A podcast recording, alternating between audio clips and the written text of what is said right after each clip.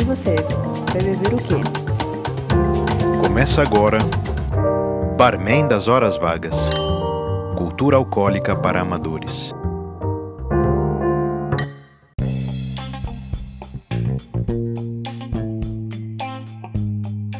Começando o Barman das Horas Vagas, capítulo especial de encerramento da temporada. E aí, Zapa, episódio 9.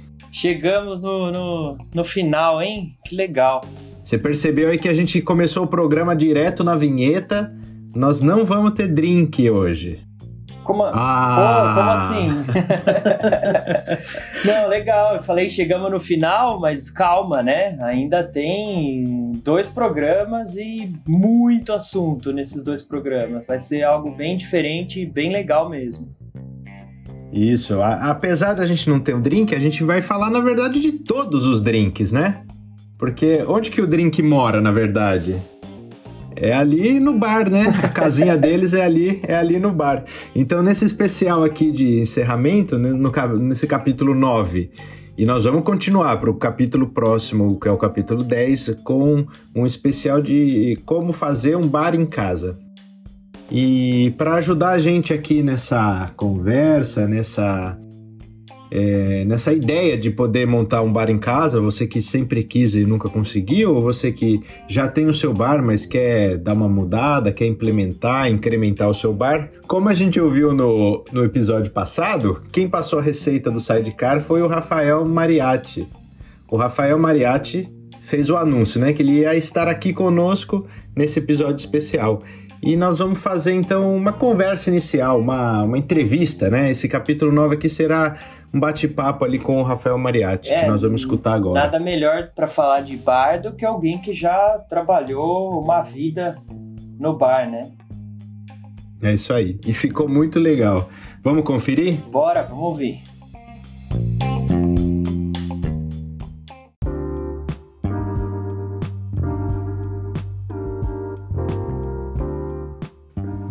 Então, como prometido, a gente já, como anunciado, né, no episódio anterior, estamos aqui com o Rafael Mariatti. Esse cara aqui, eu vou falar um negócio pra você. Ele tá em todos os lugares. Você olha lá na internet, ele dá curso, ele trabalha no ramo da indústria de bebidas. Por on- onde você olhar, você vai ver o Rafael Mariatti por aí. Tá no Instagram, faz live e agora tá aqui com a gente, hein? Eu falei pra ele que eu tô com medo. O dia que eu for tomar café da manhã, eu vou abrir o meu armário de xícaras lá, vou encontrar com ele lá dentro, porque Você assistiu aquela série Todo Mundo Odeia o Chris? assisti Já, já. claro. O pai, do, o pai do Chris fala, pega um cara na rua e fala assim, ó. "So- Ou você para de atazanar meu filho, ou quando você estiver tomando banho, eu vou estar lá. Quando você estiver trabalhando, eu vou estar lá. Eu sou meio que o pai do Chris aí. Então, seja bem-vindo, Rafael. Aqui é o Obrigado, Barman obrigado. das É Horas uma honra Vagas. estar aqui, gente. Muito obrigado pelo convite. Muito legal. Vamos fazer desse episódio final aqui um episódio especial, hein? Um Opa. episódio pra fechar com chave de ouro essa primeira temporada aventureira aí dessa maluquice que a gente há poucos meses atrás inventou de fazer, né? Então Nossa, vamos estão de parabéns. Obrigado, obrigado. A gente quer bater um papo primeiro com você e depois Certo. a gente vai fazer uma, digamos assim, um manual básico de como mon- montar em um. Você vai ajudar a gente a montar um bar em casa. Pra Opa, aquele. Vamos lá. Beleza? Eu queria que você começasse aí primeiro, né? O nosso público, como você já deve saber, não é um pessoal que está ligado à, à coquetelaria. é- a gente tem trazido muita gente nova para esse universo. Então, embora você esteja aí em todos os lugares, pode ser gente- ter gente que não te conheça. Então, eu queria que você Ah, um fizesse aí monte. uma. Uma. eu queria que você fizesse uma apresentação sua, falasse quem você é e o que você faz. É, p- primeiro que, primeiro que na verdade eu tô em todo lugar pra quem é do setor, né? É, para quem não é, não, não sabe nem que eu exista na face da Terra. Mas, como vocês disseram, meu nome é Rafael Mariatti, eu trabalho há 20 anos com, com bebidas, né? Fiquei 16 anos trabalhando atrás de balcões, trabalhei em todos os tipos de bares possíveis, até esses promíscuos que passaram na cabeça de vocês. É... então, tenho uma boa experiência em todos os tipos de serviço. Né? E minha, de... minha dedicação sempre foi muito mais pela hospitalidade do que por muita firula. É... Eu me dedico há 15 anos com a educação né, de bar. É, meu primeiro curso que eu dei de bar foi em Taubaté, no Senac de Taubaté. Eu morava em São Paulo, então eu ia só para Taubaté só para dar aula, né? Aham. E desde lá eu venho tentando melhorar a educação de bar no Brasil. Hoje eu trabalho numa empresa de bebidas, né, a segunda maior empresa de destilados do mundo, que é a Pernod Ricard, que é donas de marcas, pode falar as marcas aqui? Pode, pode. Pode, Dona- pode. Donas de marcas sabe, como a... quem sabe eles não patrocinam a gente. Pois é, né? donos, donos de marcas como Absolute, Martel, Jameson, Chivas, Beefeater, né? Ah, Lillet. E hoje eu dou suporte no Brasil inteiro, né? Com a ajuda de alguns mixologistas. É, dou suporte no Brasil inteiro para criar mecanismos de venda, ajudar a bartenders que são parceiros dessas marcas a, a, a melhorar o, o desempenho atrás do balcão, né? Sempre com relação às marcas.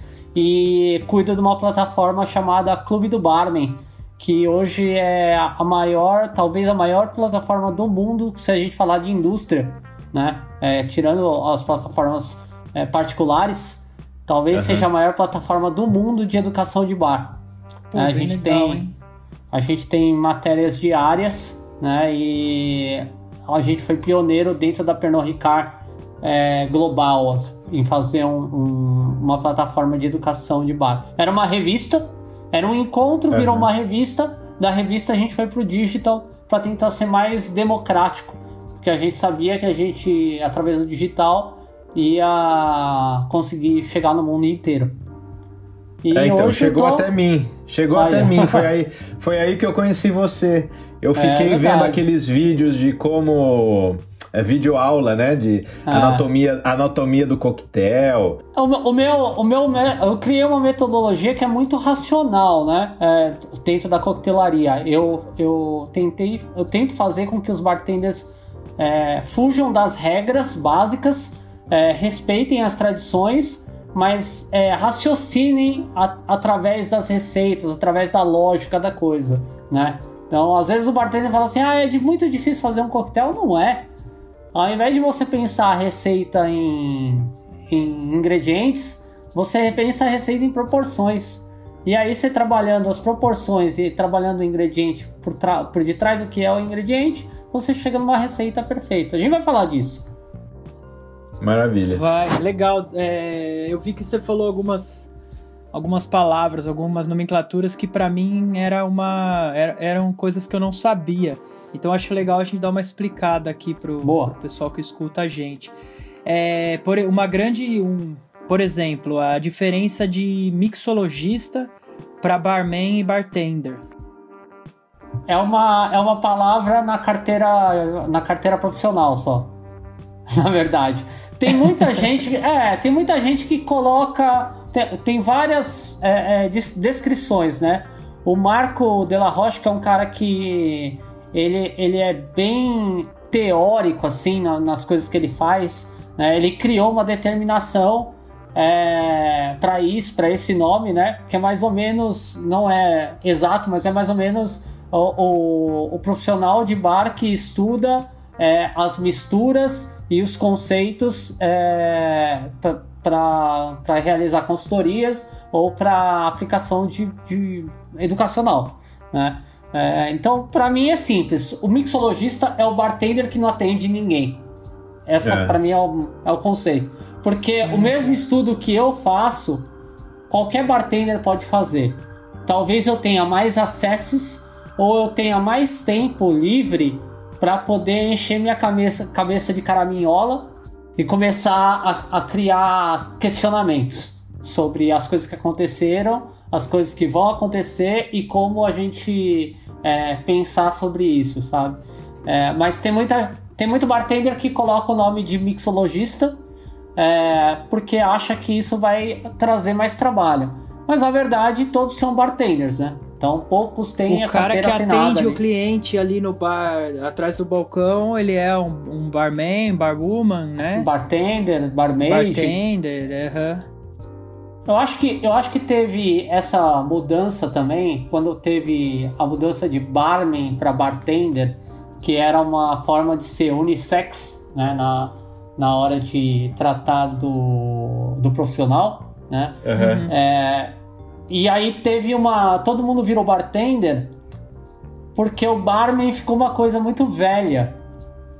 É um termo velho. E o bartender é um molecão que faz malabarismo. Com todo respeito, né? O, o Flair é muito legal. O Flair tá na coquetelaria clássica também, né? Mas é. o, uma- o Flair é bem ali o Tom Cruise do filme Coquetel, né? É, ali é um Flair bem ruim, na verdade, né? Hoje, é. Hoje, hoje se você for Mas num bar de co- Hoje se você for num bar de coquetelaria É, clássica, tem o, o, o Spencer, O né? Spencer faz movimentos de flare.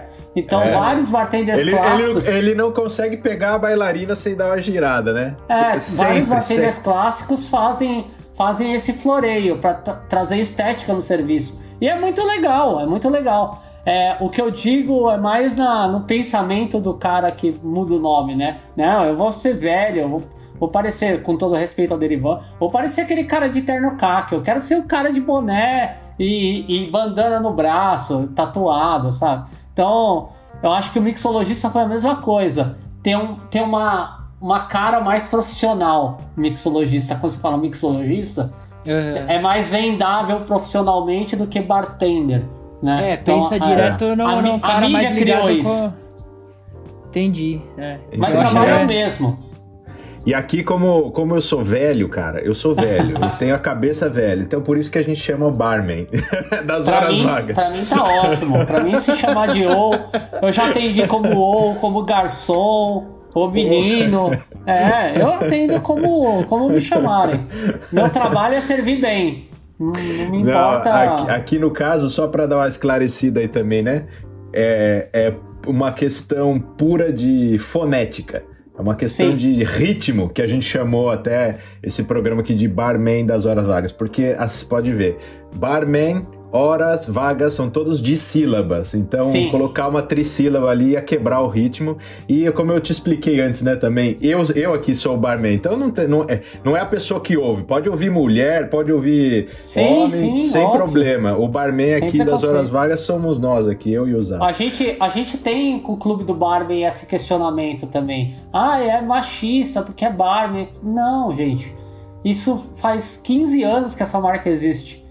É, tem, tem uma trajetória, né? O problema é. é. que, como a gente é educacional, as pessoas têm esse questionamento. E, na verdade, o, o, o, não é mudar. A gente mudaria para Clube do Bartender, Clube do Bar, mudaria. Mas o problema é que isso consiste em money. Você precisa, a gente já tem um posicionamento na internet, é, custa caro hoje para você ter um domínio, é, provavelmente já tá cheio de domínio parecido com o Clube do Barman, né, que os caras já compram para vender depois. Então, tudo isso custa dinheiro e, é isso que as pessoas elas não entendem porque o profissional ele não tá tão conectado assim, né?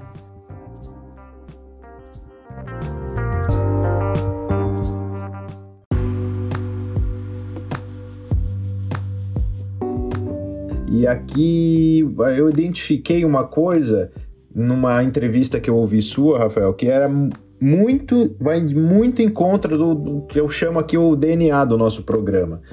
Que você falou de viagens que você fez e que não era o seu, digamos, seu roteiro de viagem, não é chegar no lugar e ir lá provar o- todos os coquetéis que tem na lista do bar, mas que você faz questão de consumir a cultura que tem em volta do, daquele lugar ali, no ambiente onde você está.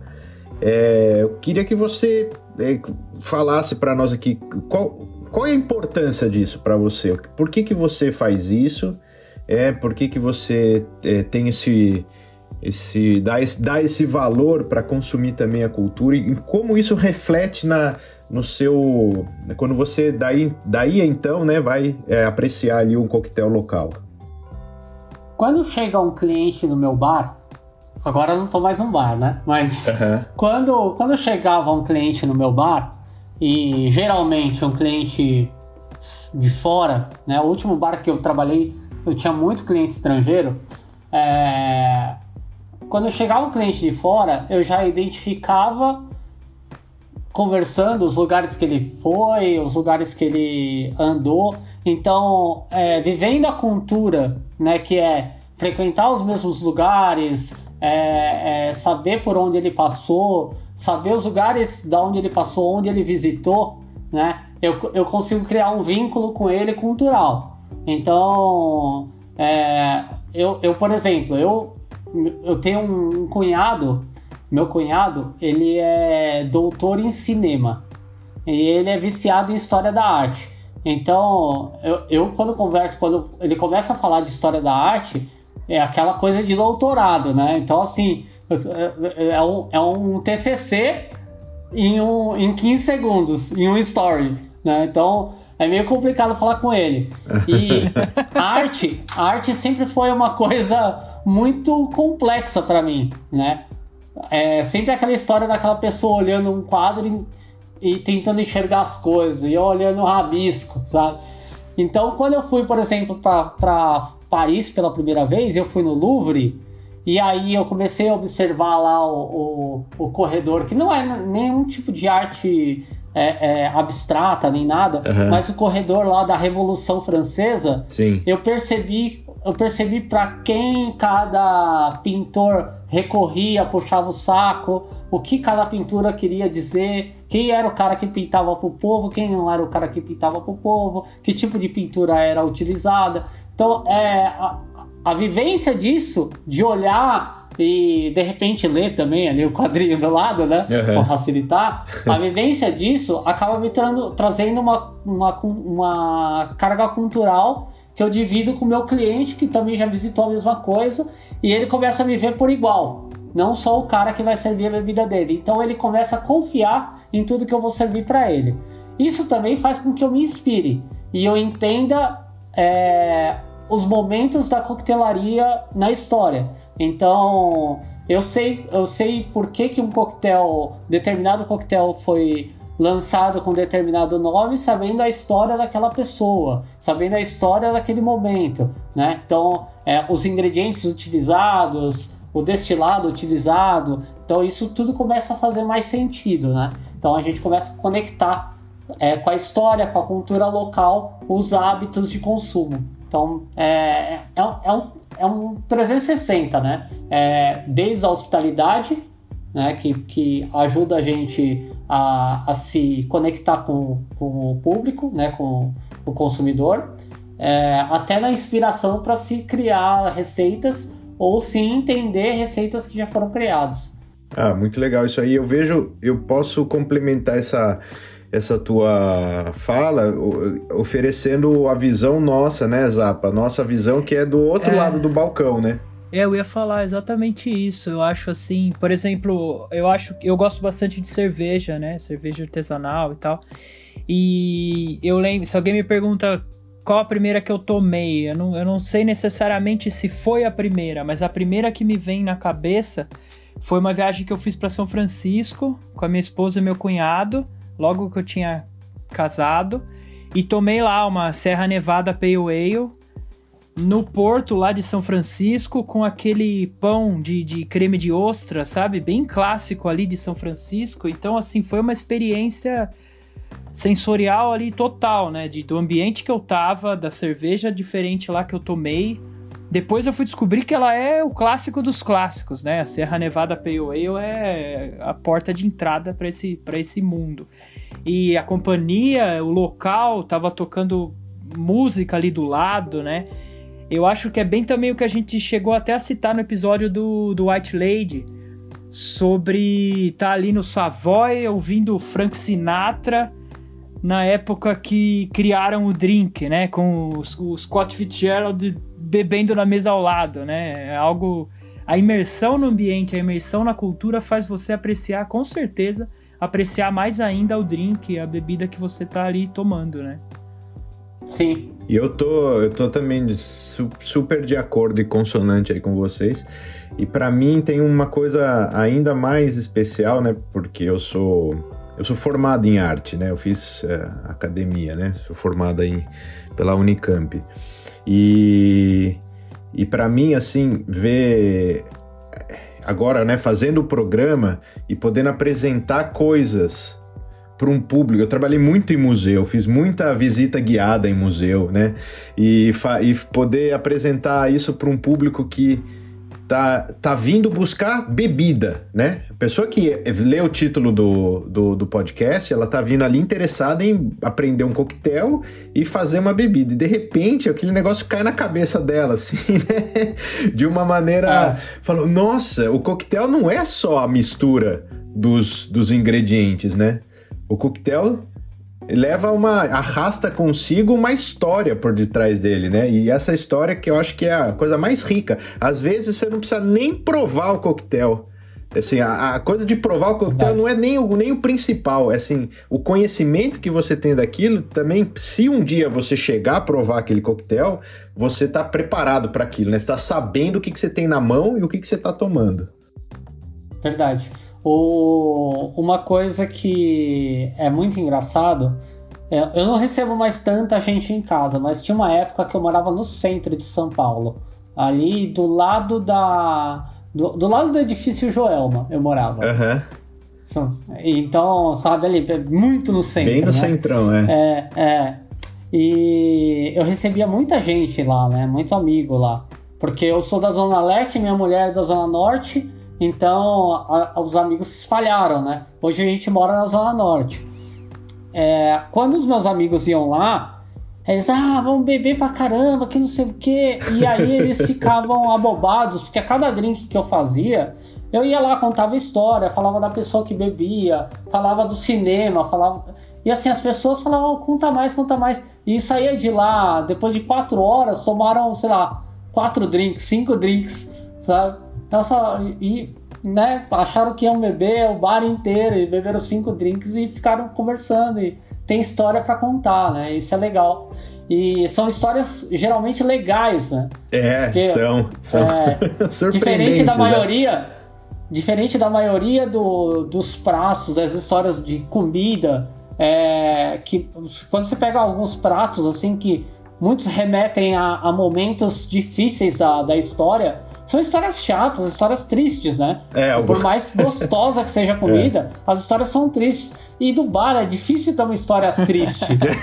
é, é sempre... cada maluquice é... que a gente pesquisou e achou aqui, né? Pois é... é, é sempre uma história ou legal, ou, ou sarcástica, ou irônica, né? Então isso que é bacana, né? E a bebida, ela tá, ela tá acompanhando o mundo é, desde que o mundo é mundo, né? Então a gente tem uma. Os, o, o, próprio. Os Estados Unidos tem a, a sua Constituição escrita durante um, uma botecada. É. Né? num, num, papel de guardanapo. Né? Então a, a bebida está participando do, da história do mundo desde que ele existe, cara. Muito bom. Então a gente precisa ter respeito a isso. E aí você falou, Rafael, do seu curso, né, para bartenders. Dá uma explicada aí pra gente, faz um, um merchan aí seu então, também. eu tenho, tenho um curso que eu foi, o, foi o primeiro da América Latina é, de produção de ingrediente artesanal. É, no começo da década aí, eu acho que eu, sou, eu, eu me sinto um pouco responsável pela chuva de, de xaropes e licores e afins que surgiram nos bares. É, Pô, mas isso é bem, isso é bem legal, né? Porque a gente passando receita e tudo, normalmente tem aí uh, xarope de café, xarope de grapefruit, né? E costuma ser umas coisas às vezes que você fazer em casa Sim, seria é, bem é mais muito simples, simples de fazer, né? na verdade, né? É muito simples de fazer. É que eu acho que o barman, é, por muito, muitas décadas, ficou preso às regras, né? É, então, por isso que se parou de fazer esse tipo de coisa. Mas, enfim, é, aí eu parei esse curso e, e quando eu fui para a indústria, eu comecei a pensar, poxa, é, quantos bartenders é, têm mais tempo de trabalho do que eu, tem mais tempo de bar do que eu, são caras inteligentes, né?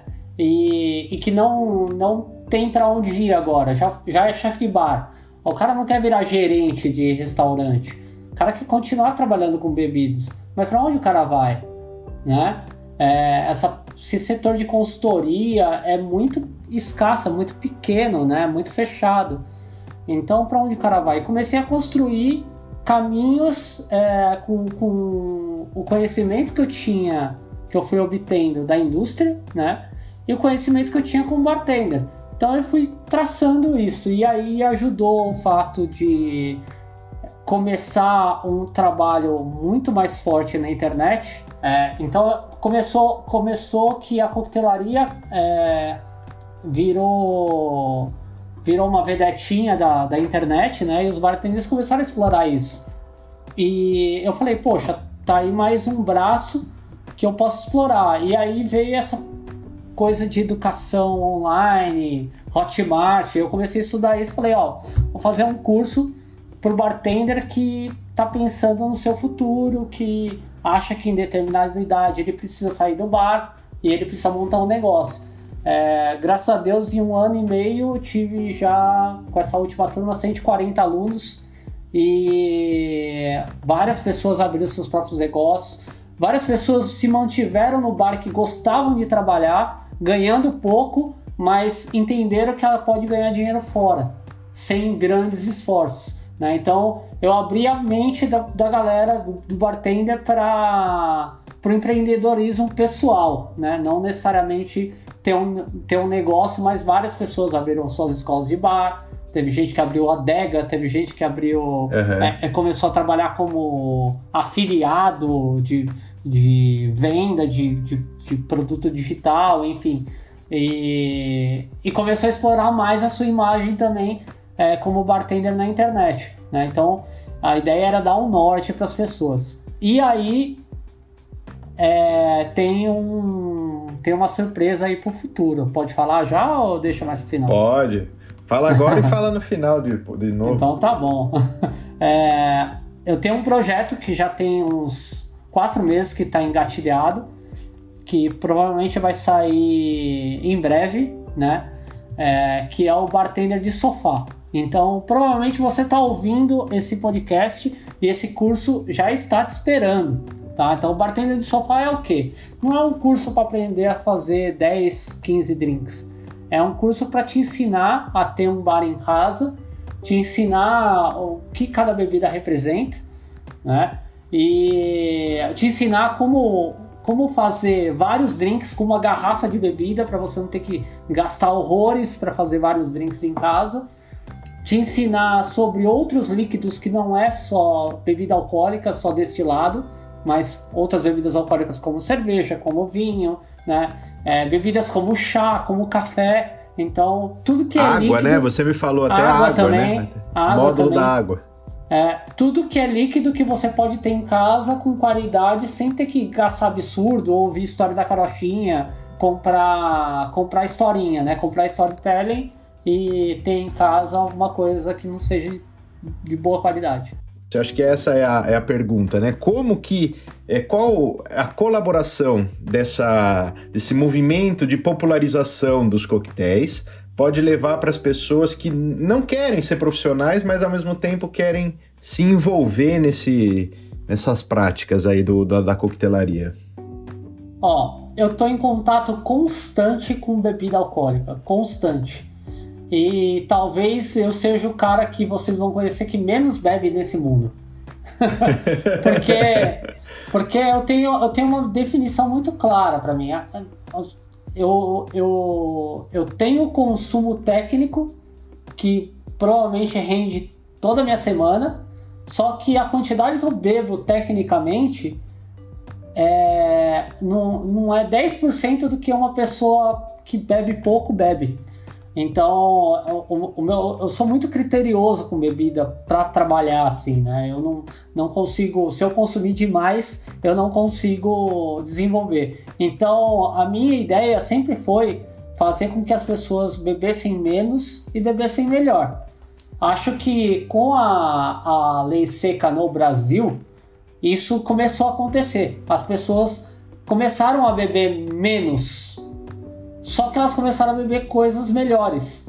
Tá aí a cerveja Uhum. artesanal, o crescimento da cerveja artesanal, que não deixa, não deixa a gente negar. Né? É, talvez seja um dos fatores. Tá? É, acho que as pessoas elas sempre buscam uma experiência melhor com as coisas. Então, quando a gente estava no começo dos anos 90, o uísque o uísque do patrão, o uísque das pessoas que as pessoas tinham em casa para servir para os convidados, era Old Age e quando tinha muito dinheiro era Passport ou White Horse. né? É. Hoje são, são os uísques de entrada da- das pessoas no mercado, né? São os uísques mais populares. Então o consumo sempre, a- a- na, na história da bebida, ele sempre progrediu para um escalão mais alto. Né? As bebidas baratas são para as pessoas que estão começando a beber. E geralmente essas bebidas que são é, feitas com ingredientes mais grotescos, digamos assim, essas Aham. bebidas elas são criadas para é, dói dizer, mas geralmente para pós-adolescente, né? Uma molecada de 18, 19 anos que está começando a beber, tem paladar infantil. É, eu, fico fe- eu fico feliz nesse movimento aí de poder beber melhor e beber menos, porque na verdade todo mundo só tem a ganhar com isso, né? Todo mundo. Todo mundo que é envolvido nesse universo das bebidas aí, tanto o consumidor quanto é, o vendedor e, e as casas e, e que, né, os bares e tudo isso, é, todo mundo só tem a ganhar. Eu acho que a gente também quer colaborar com esse movimento aí de beba menos, beba melhor. Se a gente fosse fazer um resumo, seria basicamente isso. É, a pessoa que, que bebe bem, conhece bebidas, primeiro, ela tem, ela tem um conhecimento, é, vamos dizer, inútil para um momento útil, que é aquele momento onde a conversa acaba. Vou dar um exemplo, tá? Uma reunião de, uma reunião de negócios, é, acabou a reunião de negócios, foi para um jantar, foi para um almoço e, e a, o- a pessoa que está recebendo, provavelmente você, está recebendo uma outra pessoa que, que, que tá ali para patrocinar o seu projeto, ou seja o que for, né? É, você impressiona aquela pessoa pelo seu conhecimento com bebida, é, é, escolhendo a bebida certa para aquela pessoa, sabe? O vinho certo, a cerveja certa, o drink certo, sabe? E ela entende que você tem um- uma carga cultural maior. Então ela começa a confiar mais em você porque sabe vê um nível de seriedade numa coisa que é, é diversão, vamos dizer assim, né, para Uhum. as pessoas. Então, te atribui uma carga cultural, é, te traz, faz você impressionar as pessoas, seja numa reunião, seja num flerte, seja em qualquer situação, né, é, te faz ter ingredientes melhores, produtos melhores, né? E te apura o paladar também. E o apurar o paladar não é só para bebida, mas apura o paladar para comida também, né? Então só fui comer algumas coisas é, é, de verdura e legume depois que eu me acostumei com, a, com bebidas amargas, por exemplo.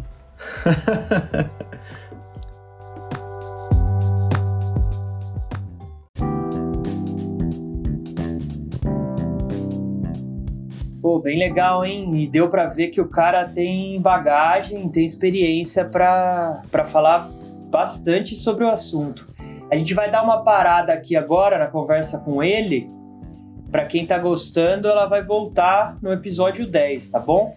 E agora nós vamos ficar com outro cara que também tem muita coisa pra falar pra gente. Hoje, aqui nessa primeira parte do quadro dele, que também foi dividida em duas partes, ele vai falar sobre comportamento. Como que você vai ser um bom anfitrião e também ser um bom convidado, hein?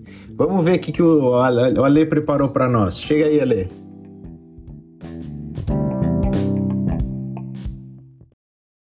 Fala Romano, fala Zapa, tudo bem aí na mesa? E você que nos ouve agora, bom dia, boa tarde, boa noite, pois eu não sei que horas que você vai estar ouvindo esse nosso delicioso podcast. Você é meu convidado, sente-se aqui comigo à mesa, pegue o seu drink e vamos falar hoje sobre como receber bem os amigos e, claro, como é que a gente deve se comportar na casa do nosso anfitrião, daquele com que a gente foi fazer a visita. Seja bem-vindo à coluna Beber e Comer. Beber e comer com Ale Staggetti. tanto para quem vai receber quanto para quem vai fazer a visita, seguir algumas regrinhas de comportamento é importante. Por isso que eu quero dividir com vocês aqui essas, essas dicas. Começando pelo anfitrião, conhecer os convidados quanto às suas preferências, seja de vegetais ou de proteínas, e carnes e queijos, é importante. É, além dos drinks que você vai servir, é legal ter também cerveja na geladeira e vinho à disposição. Fique atento com relação à limpeza, organização da casa, especialmente o banheiro. Reserve um espaço para que as pessoas coloquem ali os seus pertences, né, com bolsas e casacos, etc. Apresente a casa se julgar necessário. Caso alguma pessoa não conheça a casa, é legal você mostrar principalmente onde fica o banheiro. Animais de estimação, caso você tenha, é legal deixar ele nesse momento é, meio que num cantinho confortável para ele sozinho, né? Pode ser que tenha visita que seja alérgico ou que não tenha muita empatia, aí pode dar algum problema aí. É legal deixar o seu bichinho de estimação confortável, quietinho, sem estresse. Comprar as coisas tudo antes é importante, preparar também antes é importante, né? Uma forma que você precisa ter aí é que é calcular, uma forma de calcular o tempo que você vai ter para preparar isso tudo, né? Isso é importante porque você não tem que ficar na cozinha quando seus convidados chegarem. É importante ficar com eles, não é verdade? Afinal, você convidou eles para receber ficar com eles. Nada de ficar na cozinha. Então, por isso que é importante você calcular o tempo de preparação. Não cortar as coisas muito antes. Então, canapés, por exemplo, é, você não pode montar ele muito antes, tem que fazer isso na hora. Eu sugiro até que, que a montagem seja feita pelo próprio anfitrião. Você coloca ali uma petisqueira com as opções de antipasto, ou seja o que for, as espátulas é, as opções de pães e torradas e biscoitos e ele se serve na hora. Montar isso antes vai umedecer as torradas, os biscoitos ou o pão, isso pode deixar murcho ou borrachudo. Não fica legal. Também não é legal cortar os queijos muito antes, é legal cortar isso próximo da, da, da chegada mesmo, do horário. Frutas secas e salgadas, essas aí você pode servir um pouco antes sem problema. É uma dica muito importante, tá? Jamais, em hipótese alguma, deixe o seu bar sob responsabilidade do seu convidado. Afinal, você é o anfitrião. Né? Então já pensou nos pratos, qualquer mudança que o seu convidado vai beber ali é, pode prejudicar a experiência dos drinks, porque você já pensou nos drinks combinando com os pratos. E se o seu anfitrião, por exemplo, imagine lá, ele vai começa a tomar um Baileys e começa a servir Baileys para os seus convidados. Seria um caos, todo mundo vai estar de barriga cheia e acaba com, a, com a toda a experiência que você queria fazer com eles. Então jamais, em hipótese alguma, deixe o bar na mão do seu convidado. Por fim, né, além de você receber o seu convidado lá na porta, é legal, é importante você levar também até a porta.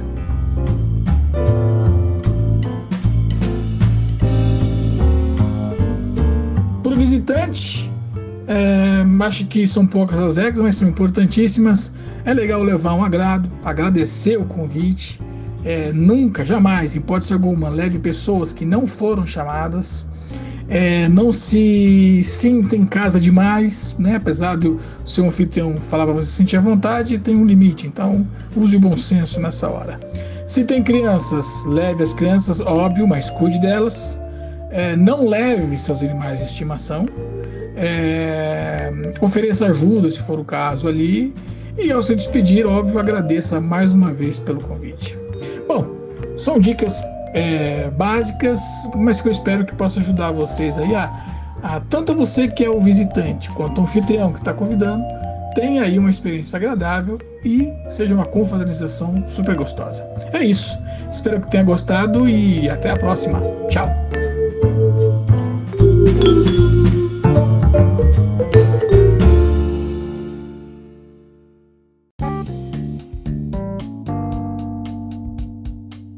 Bom, Ale, obrigado, hein? Nossa, muito legal isso aí, porque às vezes a gente fica tão é, preso assim no nosso automático, né? E às vezes não, não pensa bem assim no como que a gente pode, na verdade, é, fazer o fazer aquele momento da, da, da, festa em casa ser ainda melhor, né? Muito é, legal essa, esses é, detalhes que ele pegou. Tem detalhe que às vezes parece né, bobo ou que a gente vai estar tá sendo chato, mas às vezes um pouco de regra é algo, é algo bom, né? Principalmente para drink que depende da receita, depende até do momento de você tomar, né? Uhum. Como ele falou ali do, do exemplo do Baileys, né? Eu acho que era algo não sei, na minha cabeça antigamente era comum mesmo. Ah, o que você quer? Ah, dá um Baileys aí. e sem pensar direito que isso vai empapuçar, né? Vai, vai vir logo de cara aquele doce pra gente. Isso pode atrapalhar até a ideia de almoço que o próprio anfitrião tinha, né? É, comida preparada ali com tanto carinho e tudo mais. Mas isso aí. A gente vai interromper aqui, vai parar aqui por aqui nesse episódio. Mas a gente continua no próximo episódio, no episódio 10, a, o final da conversa com o Rafael e a segunda parte do quadro Beber e Comer. É tipo um gole num Negroni, né? Que deixa um gostinho de quero mais. É. a gente se vê no próximo episódio. Um abraço. Tchau, valeu.